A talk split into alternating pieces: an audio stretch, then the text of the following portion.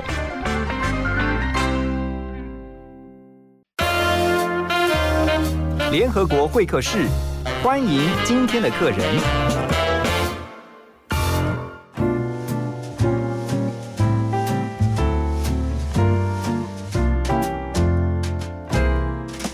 好，欢迎回到幸福联合国。今天我们要来透过《远见》杂志啊这一期他们的封面故事啊，一起来了解零零世代。在我们的现场，很开心邀请到的是《远见》杂志的特约记者李国胜，国胜兄，你好。哎，大家好，国胜，我们来呃，先看到你们这一期特别针对零零世代，零零世代哈，零权威、零包袱、零时差哈，这一群是以一九九八年以后出生的台湾年轻人。那现在呢，陆陆续续已经满二十岁了哈，也进到社会，那也在各个层面发挥影响力。不过呢，今天要透过你们的这篇封面故事来了解他们这个零零世代怎么想。好，特别我觉得他们的三观，我们现在讲三观是很流行的哈，比如说世界观，还有那个就是国际观嘛，还有人生观以及价值观。是好，零零世代的这个三观，到底跟我们这个时代有什么不一样？好，我我我觉得我们去讲那个零零世代的三观哈，大概还是要回过头去讲一下他们生存的背景。对哈我们所谓的这个零零世代呢，大概呃贴近于呃在西方人口学家所讲的这个 Z 世代，懂？那他们就是一九九六年之后所出生的这个世代。嗯那你掐指头算一下哈，这些世代呢比较年长一点的，如今大概是二十四岁、二十五岁。嗯。刚刚好，呃，念完书，可能念完连研究所念完了，刚开始入职场，然后你现在年纪比较小一点的，譬如说就是零零，在这个两千年前2000后出生的，他们最晚的呢也进了大学，然后呢满了十八岁，嗯。呃，开始可以骑摩托车，开始可以办信用卡，开始可以用自己的名字办手机，就差不多是在高三啊，高二、高三，一直到研究生这个阶段。对对对好。对对对，所以他们是真正意义上的开始出现在我们的周围。所以他们那个年代出生的时候，其实已经有网际网络了，网络已经算是很普遍。是的，所以我们常说他们是网络世界的原住民。是的，好，哎，这就是我想要强调的第二个点哈。嗯所以他们的生活经验跟我们不一样，他们从小出生的时候已经有手机了，嗯包括在台湾，嗯嗯，好，网络已经开始盛行了。甚至如果是在九八年之后出生的时候，他基本上是跟 Google 一起成长的。即便在他们真正达到法定年龄出现在我们周围之前，嗯他们其实已经发挥很大的影响力，特别是在键盘上面。所以，呃，无论是在美国，无论是在台湾，过去这几年在呃各种重大的世界的社会议题上面，嗯我们其实都看到这些人的身影。我要跟大家 refresh 一下那个记忆，最典型的代表人物其实就是去年跟前年红透全世界的日瑞典的环保少女 Greta。嗯哼，她其实才十六十七岁，可是靠着键盘的力量，她达到了她对于气候诉求的影响力，还被邀请到联合国哦，去演讲，然后大家都印象象很深刻。她在那边把大人骂了一顿，好，对然后这些原本在我们传统定义下未成年的这些年轻人，他们其实早在未成年跨过那个法定的成年界限之前，已经发挥了巨大的影响力。而且是透过网络。而且是透过网络。嗯那如今来谈这件事情，呃，有趣的时间点是因为说，他们正要从虚拟的世界跨到实体的世界来，嗯所以他们的人生观，他们呃借由网络啊网络上一路培养出来的人生观，他们的国际观，嗯他们认为价值比金钱重要的这些价值观，呃，在在都考验着所有的机构嗯或者企业主。那至于为什么我们挑这个时间来谈这些人？不过我们先大致来看一下啊是，他们的三观跟我们啊，非常我们啦，就是说是非这个零零世代的，大概简单来讲，有最大不同在哪里？在这个三个主要的这个观点的面向当中，哈、他们对我们对我们差别最大的，其实是他们的价值观。OK，好，嗯，他们出生在一个价值多元的时代，他们很像是一九六零年代那个时候第一次所有的美好的价值都在那时候 boom 产生，嗯。因为他们从小就在键盘上面，所以他们从小就看到各种多元主义，无论是种族的，因为资讯无论是非常多气候的，，因为资讯发达，嗯所以他们在 expose，他们在暴露在这些资讯之下，嗯所以他们在多元的价值上面是远胜过我们的。那我觉得美国在呃今年年中做了一个呃目前大概全世界规模针对他们这个时代最大的调查，显现了这一点。嗯他们的种族多元主义，他们对环保，他们认为说这个人类平等，包括美国不应该是全世界独大。嗯啊，针对美国小朋友这很有意思了。是。呃，它其实都是远胜于以往的前一代，嗯。那这些都跟我们有很大的差别。好，我们要先休息一下，等一下继续在歌曲之后呢，啊，回到现场和国胜兄来聊零零时代。害怕伸出手，装作什么都不想要，这样也好，每天说服着自己，还在原地停留，等着你，也等着我自己。你若能懂，现在别再犹豫，走进我的心。谁能够找到我，在人海中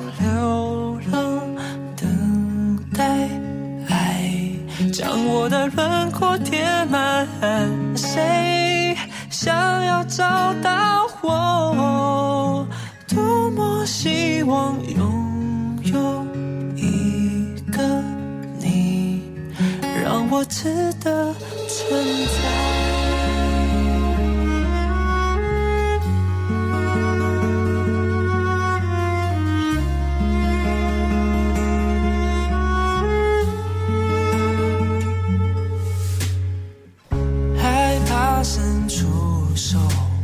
装作什么都不想要，这样也好，每天说服着自己，还在原地停留，等着你，也等着我自己。你若能懂，现在别再犹豫，走进我的心。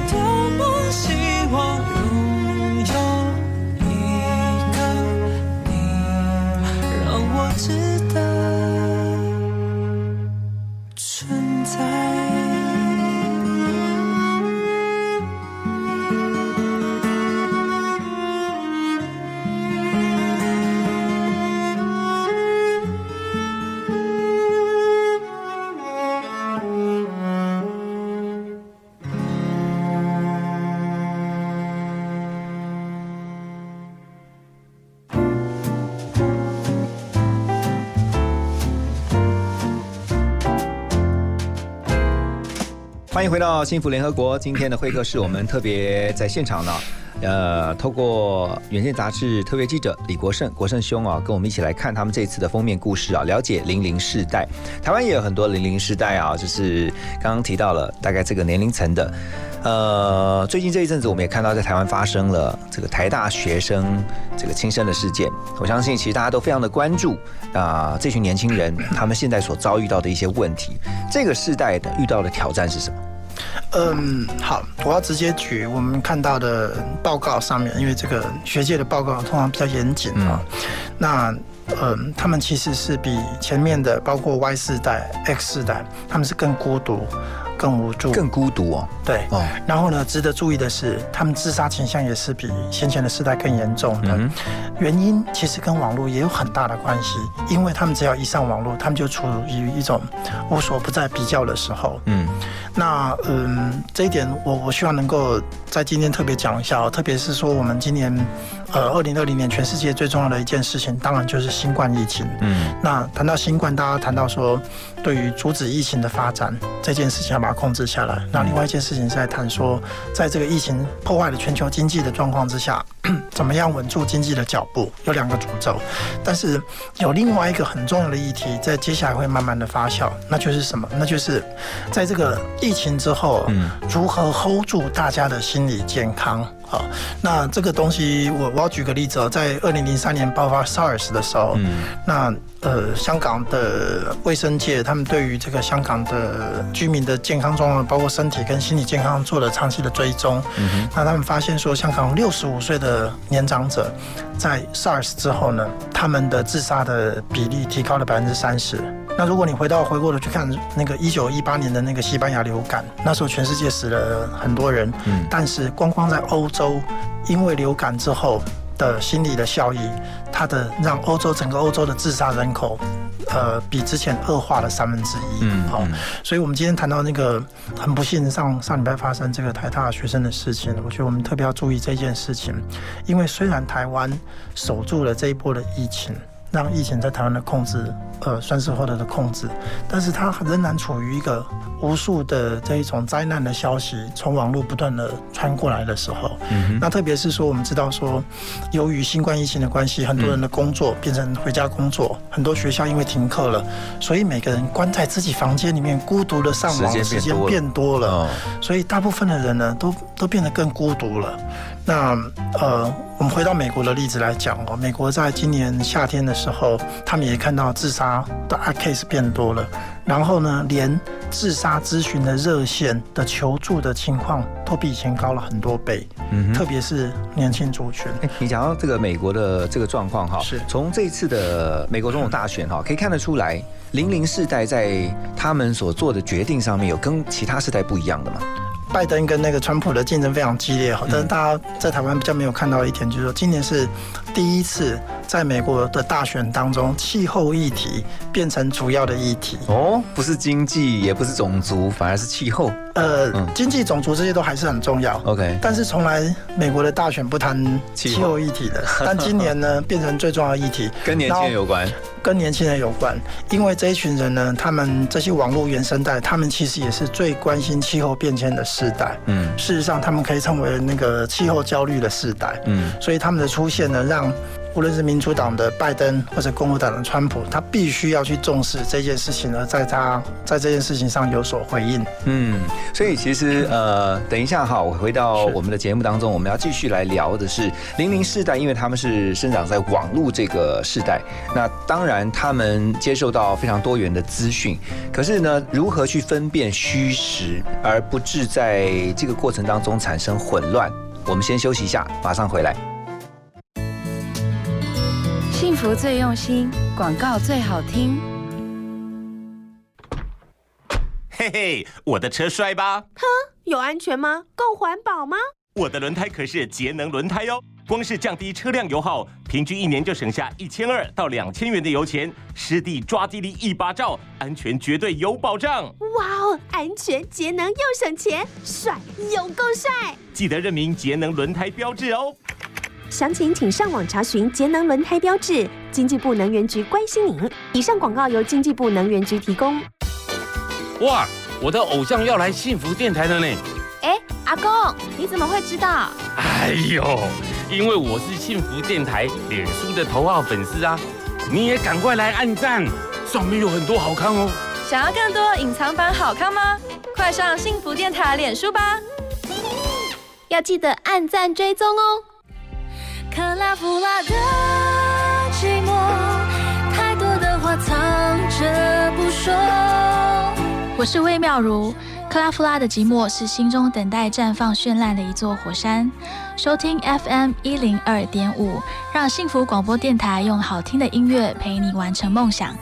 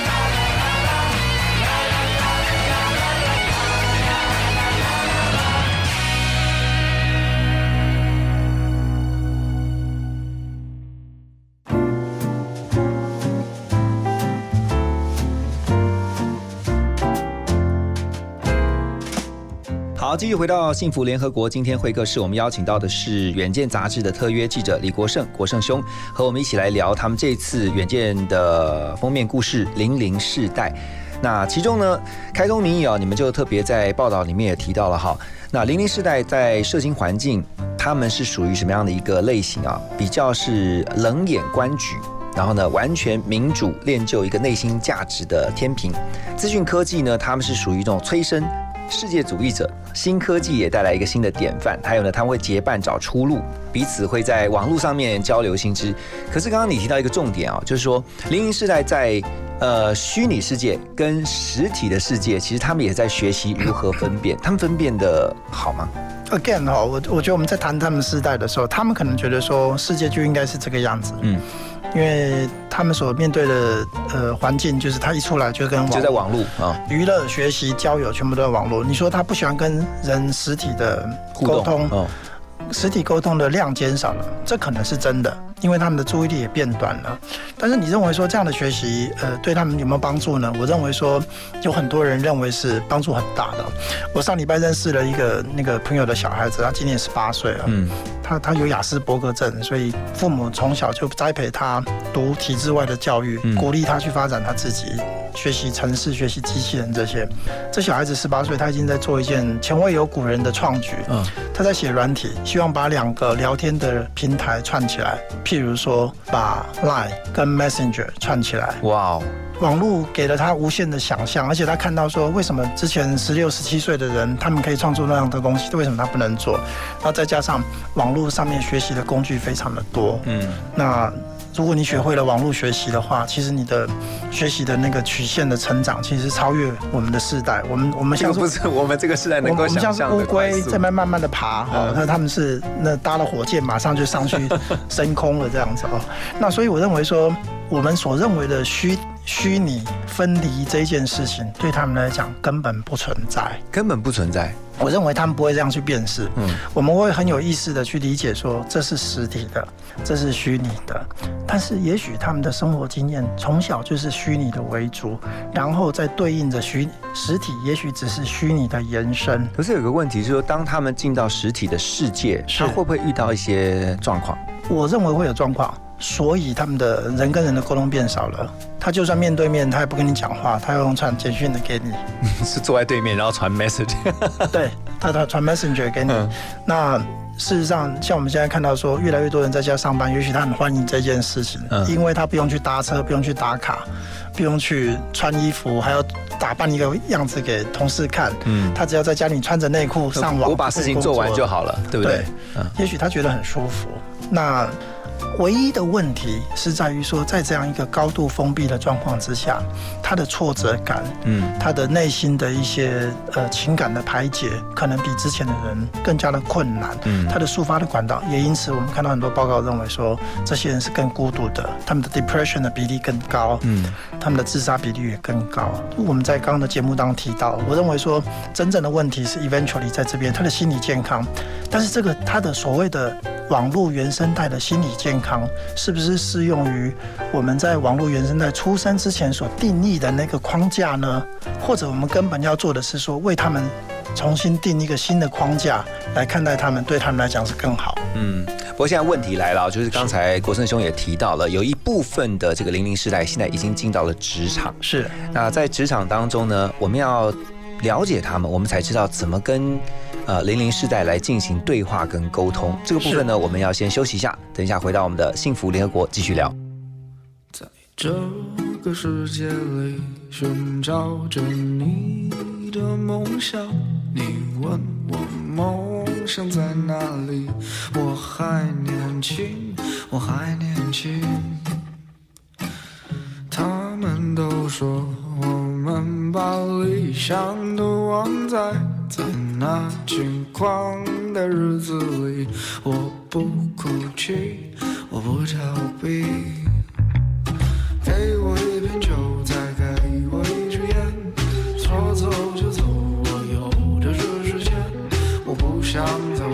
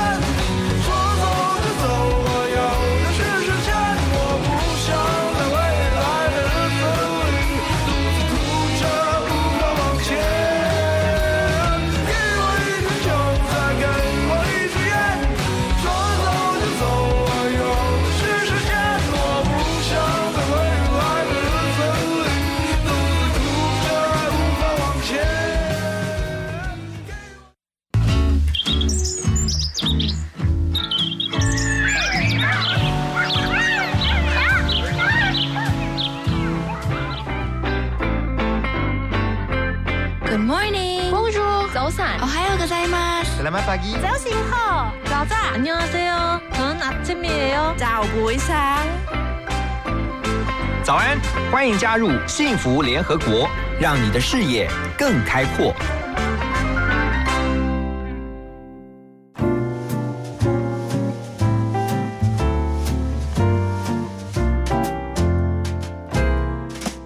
欢迎您继续回到幸福联合国在九点以后我们今天的联合国会客室啊特别邀请到李国胜郭胜兄他是远见杂志的特约记者这一期的远见杂志特别报道了零零世代那刚才提到呢零零世代有部分已经进到了职场开始工作了。不过要先了解他们的特性才能够知道怎么样跟他们沟通啊怎么样跟他们对话。那特别在远见这次你们的报道当中也说啊打造个人化的职涯能够留住这个零零世代的事。这个人才，他们的职场的工作上面特别有哪些值得观察的现象？嗯，我觉得对于所有的企业主以及我们即将要跟他们呃这些新时代共事的人来讲，了解他们当然非常的重要哈。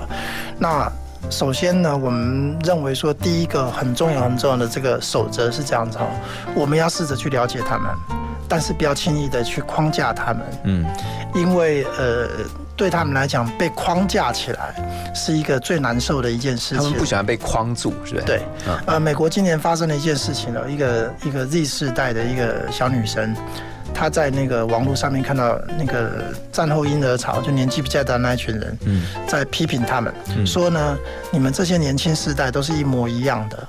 就他就发火了，他就拍了一个 video 放在 TikTok，在抖音上面，他告诉他说：“你千万不要把我跟 Y 世代放在一混为一谈，你这是侮辱我。”嗯。好，然后他的他的这个呼声获得了 Z 世代的这个呃共鸣，共鸣嗯，就就就就就那个 viral 了哈，就 viral 了哈。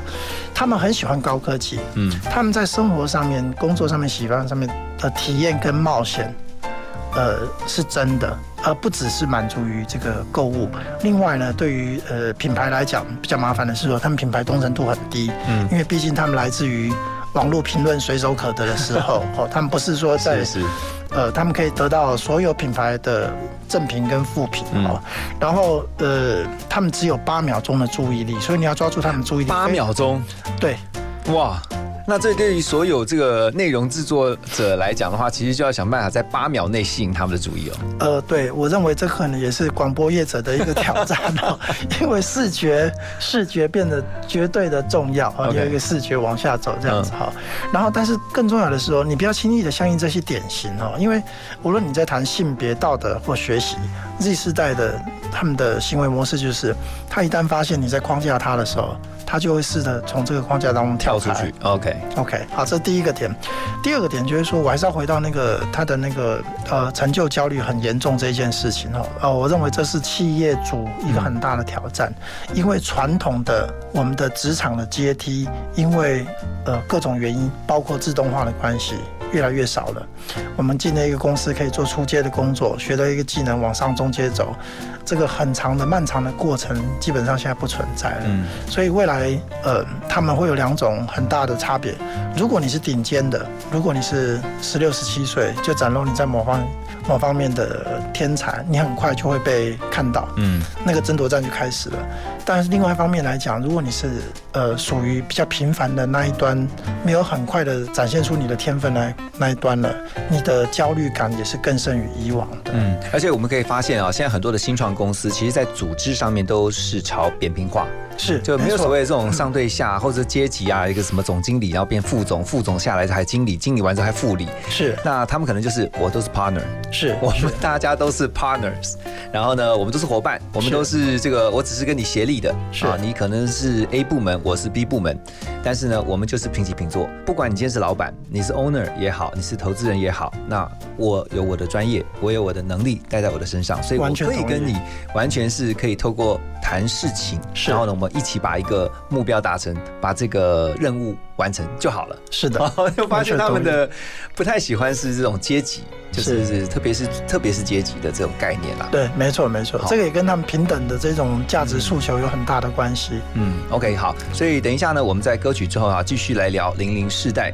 在我们的现场是李国盛，《远见》杂志的特约记者。抱歉，不是洋娃娃，微笑久了会累吧？我怎么想就那么想，懒得再假装。抱歉，不擅长模仿你想要的那种优雅，想哭的话就哭了啊。管谁的眼光，我有一点累，才没会醉。你认为的自以为，并不是无所谓。别把爱情变成恶趣味。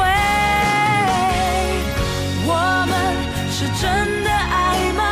我想问我自己吗？要是想家家就想要家就有个家，那该有多好啊！愿望都会成真吗？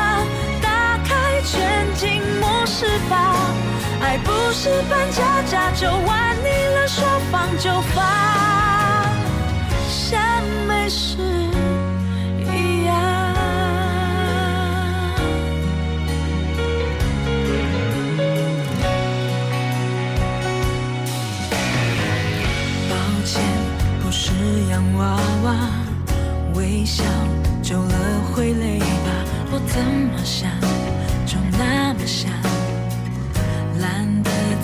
假装。抱歉，不擅长模仿你想要的那种优雅，想哭的话就哭了啦。管谁的眼光，我有一点累，才没会醉。你认为的自以为，并不是无所谓，别把爱情变成恶趣味。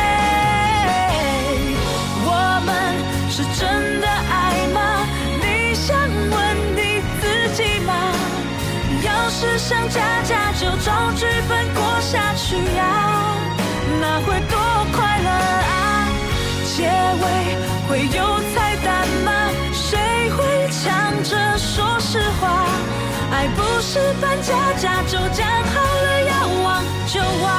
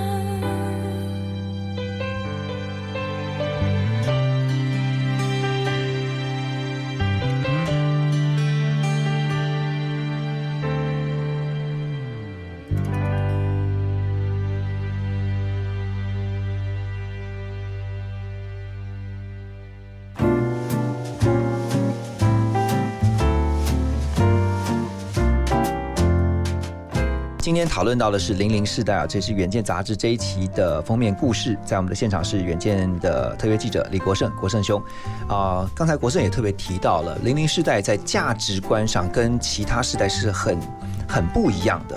我我我觉得他们这个世代啊，其实他们更有国际观，因为他们接受到来自全球各地的这个国际上的资讯是更比以往要多很多的。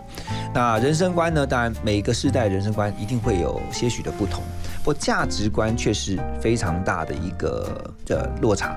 在台湾呢、在过去这两年，我们其实看到很多特定的领域的议题被凸显，无论是环保，那个桃园的那个早呃早教的问题，或者是那个呃同性婚姻，嗯啊，或者是那个香港的人权的议题，在台湾获得的回响，以及最近前些日子那个台南呃因为铁路拆除。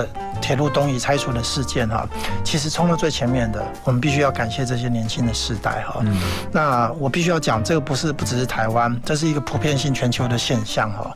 呃，在过去这几年当中，无论是多元文化的认同这些东西，在美国的年轻人当中都获得很大的回响。现在还有一个动保，哎，是动物保护，他们现在非常重视是一个很大的显学。嗯嗯呃，讲到动保这个，必须要提一下，嗯、年这些呃 Z 世代的人类呢，他们对于生育这件事情呢，比以前的人可能更没有更大的兴趣，嗯。但是他们认为普遍的保护这个地球，普遍的保护更多的生物，尊重生命。哎，这件事情更重要，他不一定要生小孩才叫尊重生命 哦。那这个也跟以往的价值观整个慢慢的有一些转换这样子哦。那我要提一下，就是说回到职场上来讲哦，呃，如果你是一个不尊重性别平权，嗯，也不尊重气候，也不尊重这个劳动最基本的劳动人权的雇主呢，面对这群新进的这些人类的主职场大军呢，你很快就会被淘汰掉。或是在沟通上就会出现这个障碍。对，嗯你的你的你的价值在上面不能获得他们认同的时候呢，你会发现，就算你把他加薪，你留住这个人的机会也不高。所以他们是价值远超乎他们的这个可以得到的收入。钱还是重要哦但是在钱的上面呢，有一个前提哦，那他们也会比较容易为了这些议题的前提呢，拍桌子走人，这是未来会发生的事情哦。OK 事实上，我们在呃访谈的过程当中，其实有些雇主他们已经注意到这个趋势了，就是以前我们可能还会觉得说，为了五斗米折腰，是但在零零世代的话，可能这个现象会慢慢的越来越淡掉。没错，而且呃，第一个他们没有家累，第二个他们很多人不婚或者晚婚嗯不生的比例很高。然后值得注意的是，根据呃。我们刚才聊天的时候聊到哈，呃，根据美国的例子，他们是世代被世代剥夺感非常重的一个时代。他们当中有很多人，他们认为说，我的财富累积绝对不会超过我的爸妈。嗯，这样子的人，其实在台湾也已经出现了。嗯，好，因为长久的薪水的停滞，以及台湾经济发展已经过了那个黄金时期，他们不认为说他那个他在经济上的成就可以超过爸妈。嗯，更惨的是，像以美国的例子来讲，他们当中这个世代，他们是预期寿命甚至可能比爸妈更短。嗯，因为整个美国健保没有办法 cover 这么多人这样子。那在这样的状况之下，你跟他谈说，为了五斗米忍一下，为了活下去忍一下，这个东西其实你很难说服他们。所以必须要用另外一个方式去跟他们沟通，可能不是用这个，就是我们以前讲利诱之以利，是但现在必须要是动之以情，要能够挑起他们对于一个理想，或者说就是在呃金钱之前，他们会特别在理念上面能够是去得到他们的认同的，没错没错哦，才有办法进行对话哈。是的，那等一下呢，回到幸福联合国呢，我们要继续跟国生兄来聊哈，就是在这期的报道当中，也特别啊，透过其他世代来看零零世代当中有提到一个，就是呢，不要变成讨厌的大人，怎么一回事？我们先休息一下，马上回来。听广告，马金醋逼。我家在哪里？为了打造失智照护服务网络，各县市的失智社区服务据点开设促进个案认知、缓和失智的课程，并给予家属支持及提供照护技巧。失智共照中心协助个案确定诊断、转介长照或医疗资源，并提供咨询服务。快拨打一九六六专线了解更多资讯。以上广告由卫生福利部提供。小编，请问刚刚播的是哪一首歌啊？小编，我想要点播一首歌。请问小编，幸福电台的扩音专线是几号？你的问题，小编通通帮你搞定。现在就加入幸福电台官方赖好友，让幸福每天和你赖在一起。我是吴依林，好音乐、好消息都在幸福广播电台，收听幸福，让幸福守护你。FM 一零二点五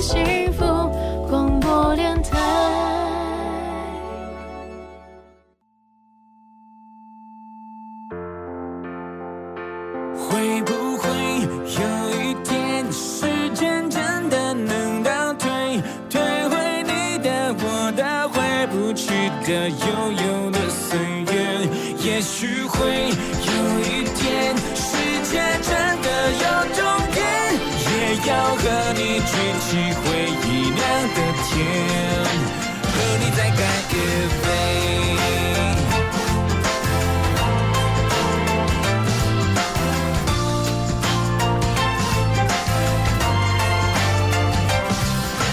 要我选出代表青春那个画面，浮现的那滴眼泪，那片蓝天，那年毕业，那一张边哭边笑还要拥抱是你的脸，想起来可爱可怜可歌可泣，可是多怀念。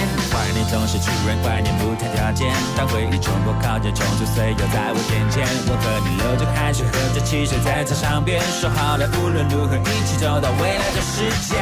现在就是那个未来那个世界，为什么你的身边，我的身边不是同一边？友情曾像诺亚方舟坚持誓言，只是我望着海面，但却永远模糊了视线。会不会有一天，时间真的能倒退，退回你的、我的，回不去的、悠悠的岁月？也许会有一天，世界真的有终点，也要和你举起回忆酿的甜，和你再干一杯。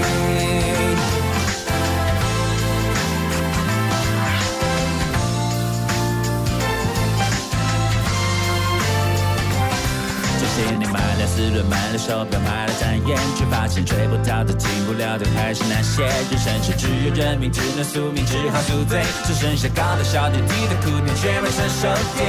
成熟就是幻想画面一场磨练，为什么只有梦想越磨越小，小的不见？有时候好想流泪，好想流泪，却没眼泪。期待会你会不会，他会不会开个同学会？他在等你，你在等我，我在等谁？有时是孩子没睡，电话没接，心情没准备。天空不断黑了又亮，亮了又黑。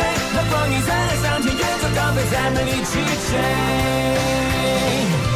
会不会有一天，时间真的能倒退，退回你的、我的，回不去的、悠悠的岁月？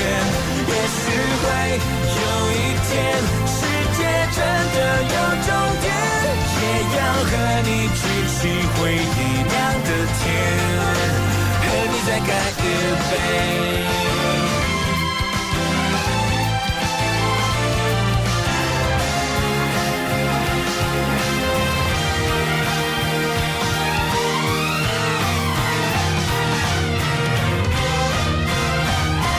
会不会有一天，时间真的能倒退，退回你的、我的，回不去的、悠悠的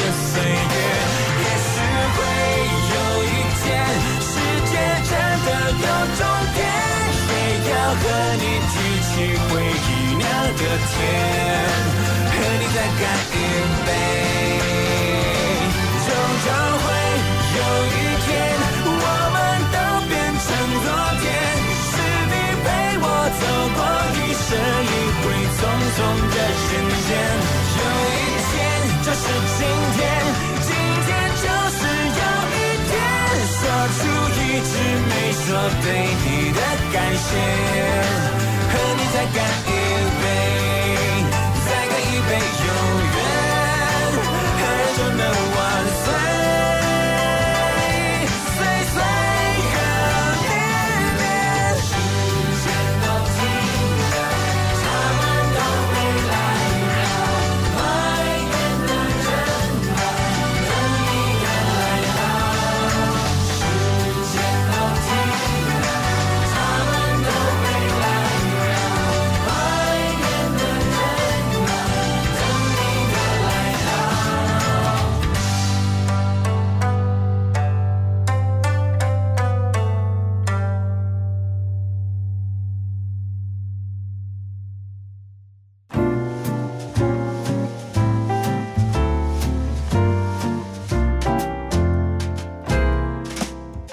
好，回到幸福联合国呢，呃，刚才国胜兄啊特别提到了哈，在这一期的这个《远见》杂志里面呢，我我特别看到一段呢，我跟大家分享一下啊，说现在的零零世代投入社会议题、平权运动啊，关心的不只是升迁赚钱啊、吃好穿的美而已，那也关心呢自己可以对这个社会做出什么样的贡献啊，一定要有一个意义。那就算时间推着他们长大呢，他们仍然是会希望保有理想。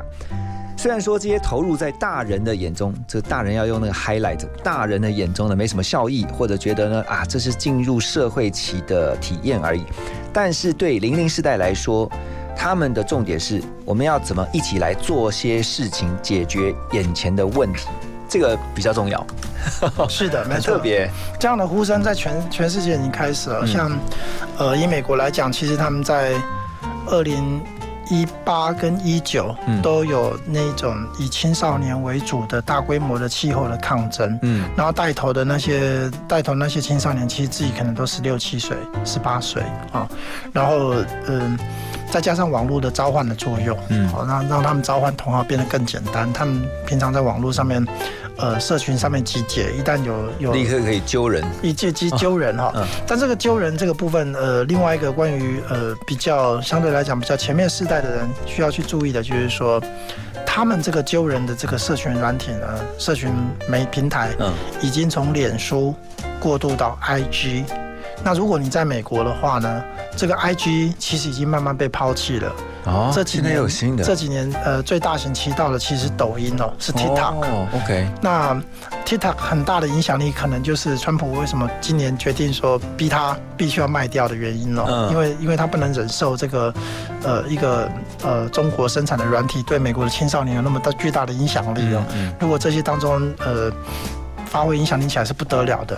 然后在美国的这些青少年呢，Z 世代青少年还有一个非常有意思的，他们其实都是听呃韩国流行歌曲长大 K-pop K-pop 长大的，好，所以他们的 mix 很好玩。对，白人、西班牙人加 K-pop 加 TikTok，然后呢，非常短的视频的注意力，嗯这就是他们的样子。嗯但是你说他们有没有行动力呢？有，你只要踩对了议题的时候，他们就会展现力量给你看。动员力真的是非常惊人的。对，没错就不管是动员啊，比如说呃一起呃做一些什么事情，或者是呢，包括在消费也是如此。是没错，对不对？没错，没错。那所以这次在你们的报道当中有看到哈，呃，不要变成讨厌的大人，就不要变成他们眼中讨厌的大人。那讨厌大人到底样貌是怎样？不要干涉他们，还是这样？的大人，嗯，我因为我们自己慢慢进我了哈，嗯我自己就是觉得我自己已经进入那个讨厌大人的阶段哈，所以我对这件事情其实一直都很小心。我可以讲的是这样子哈，我们在成长的时代呢，基本上我们被灌输一个比较僵固性的成长的轨迹，嗯，比较僵固性的人的分类的方式，然后因此我们就会有比较僵固性的人生的不同的阶段，你要读书、念好学校、结婚、生子，什么什么这样子。嗯这些东西都要打破。